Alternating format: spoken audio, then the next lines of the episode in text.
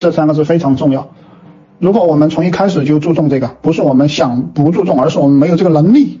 这个能力就是留存率，留存率，这是我们能够进入指数级发展的一个标志。我们其实我们社群以前就是一个非常重营销的，我们以前我们社群是一个非常重营销的社群，每个人都在做营销收钱。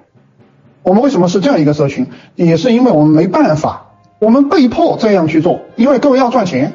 我们现在做服务组做服务，我们使劲的做这个事情。当然，我们内部是有讲师的，但是它远远不够。从现在开始，我们就不仅仅是一个营销型的社群了，我们还是一个服务型的社群，它的能力变得更强了，整个社群的能力变得更强了。所以我们要变成这样一个社群。安老师讲的这个有没有道理啊？想学更多吗？去评论区打六六六，我会送您一份如何做一个赚钱的情感号电子书，每天更新。